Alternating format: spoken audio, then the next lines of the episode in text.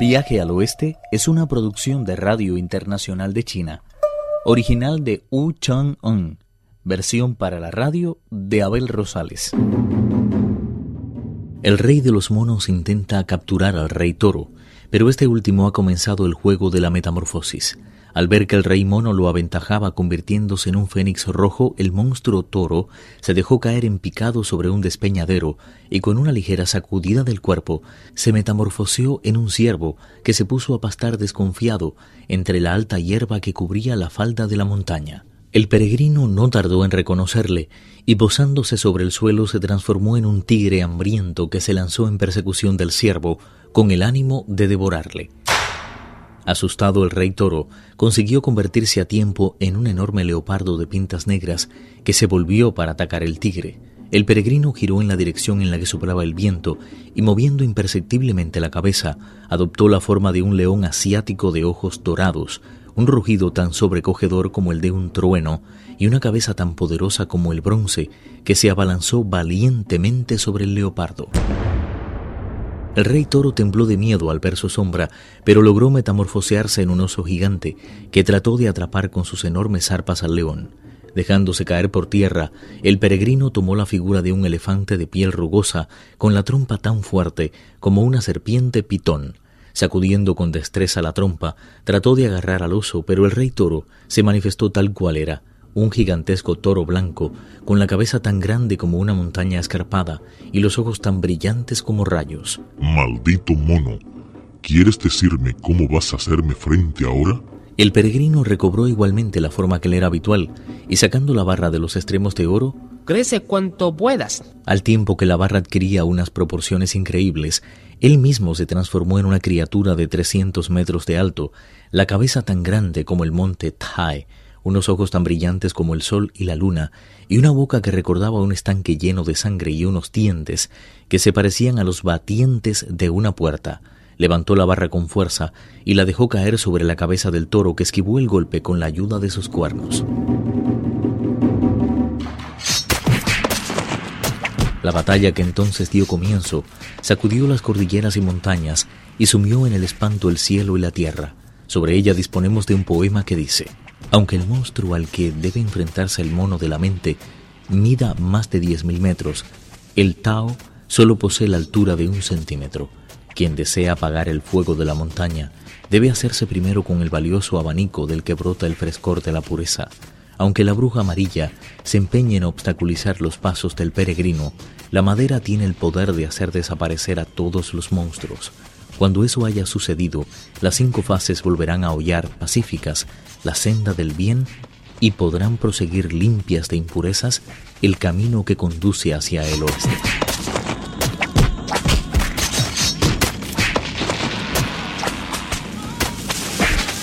Haciendo uso de sus extraordinarios poderes mágicos, los dos monstruos se ensarzaron a media altura en una escalofriante batalla que puso en guardia a los dioses que moran en el vacío el guardián de la cabeza de oro, los seis dioses de la luz, los seis dioses de las tinieblas y los dieciocho protectores de los monasterios. Todos acudieron a tomar parte en la batalla y se colocaron alrededor del rey toro, que no se sintió en absoluto intimidado por su presencia. Con una velocidad increíble, tan pronto miraba hacia el este como hacia el oeste, cargando una y otra vez con sus brillantes cuernos de acero. El gran sabio le atacó por el frente, mientras que los demás dioses le hostigaron por los flancos. Comprendiendo que no podía resistir mucho aquella situación, el rey toro dio varias vueltas por el suelo y tras tomar la forma que le era original, huyó hacia la caverna de la hoja de palma. El peregrino redujo al instante su tamaño y se lanzó tras él, seguido de cerca por los otros dioses. El rey toro consiguió entrar en la caverna y cerró firmemente las puertas, negándose obstinadamente a salir. Los dioses pusieron inmediatamente cerco a la montaña de la nube de Jade. Cuando se disponían a atacar, oyeron la ruidosa llegada de Pachi, el espíritu de la montaña y sus huestes. El peregrino levantó la cabeza y les preguntó: ¿Qué ha sucedido en la caverna que toca las nubes? He matado con mi rastrillo a la concubina de ese rey toro. Al despojarla de todos sus avalorios, vimos que se trataba en realidad de una zorra con el rostro blanco. Hemos acabado con todos sus sirvientes y después hemos prendido fuego a la caverna. El espíritu de la montaña me informó entonces que tenía otra morada en este lugar. Lo que has hecho encierra un gran mérito. Yo, sin embargo, no he logrado todavía doblegar a ese monstruo, aunque ejercité con él todas mis artes metafórficas. Al ensarzarme con él en una formidable batalla, varios dioses tuvieron la amabilidad de acudir a mi ayuda y le rodearon por todos los lados. Comprendió enseguida que no podría hacer nada contra ellos, y tomó refugio en el interior de esa cueva. ¿Por qué no asaltamos esa cueva y le exigimos que nos entregue el abanico? Es contraproducente dejarle recobrar las fuerzas junto al calor de su esposa. Poniendo en tensión todos los músculos, levantó el rastrillo por encima de la cabeza y lo dejó caer con todas sus fuerzas contra la puerta. El golpe fue tan brutal que hasta el dintel se vino abajo. El rey toro no se había recuperado todavía del esfuerzo realizado. Estaba contando a la diableza con la respiración totalmente alterada cómo había arrebatado el abanico al peregrino cuando llegaron a sus oídos tan alarmantes noticias. La furia volvió a apoderarse de él y sacándose el abanico de la boca se lo entregó a su esposa. Al tomarlo en sus manos, la diableza dijo ¿No te parece que deberíamos entregar el abanico a ese mono? Así retiraría sus tropas y no correríamos ningún peligro. No es por el abanico por lo que ahora guerreo, sino por el odio que me consume. Siéntate aquí mientras voy a enfrentarme a ellos una vez más. Volvió a ponerse la armadura y salió al encuentro de los asaltantes blandiendo sus dos espadas. Pachi estaba limpiando con su rastrillo los cascotes que obstaculizaban la entrada. Cuando el toro le vio se lanzó contra él, sin mediar ninguna palabra de reto.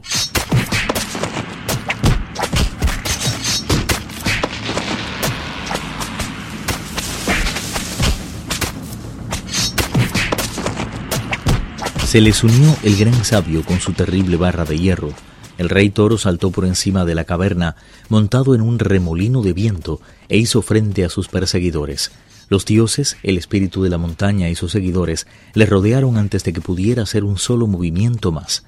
La fiereza del combate era tal que el mundo se vio envuelto en una densa capa de nubes.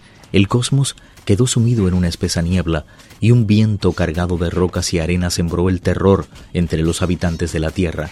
Con una temeridad increíble, el rey toro hizo frente a sus adversarios durante más de 50 ataques seguidos, pero a partir de entonces las fuerzas comenzaron a fallarle y hubo de retirarse derrotado.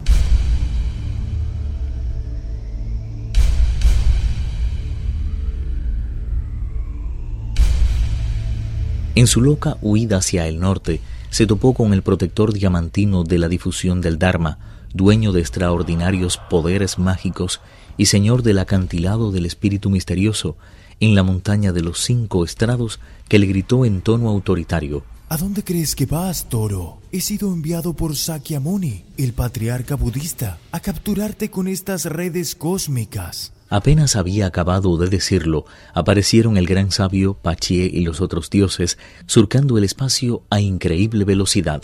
El rey toro se dirigió a toda prisa hacia el sur, pero fue interceptado por el protector diamantino de la victoria final, dueño de un inconmensurable poder del Dharma y señor de la caverna del frío puro en la montaña de O-Mei. Buda en persona me ha encargado que te capture.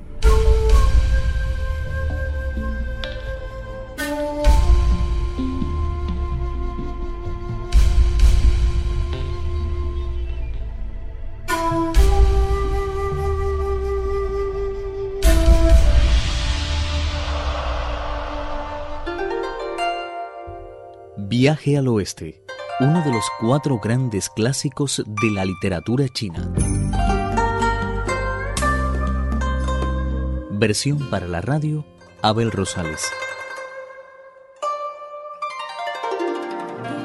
Actuaron en este capítulo Pedro Wang, Carelis Cusidó, Víctor Yu y Mauricio Percara. Esta es una realización de Abel Rosales, quien les habla, para Radio Internacional de China.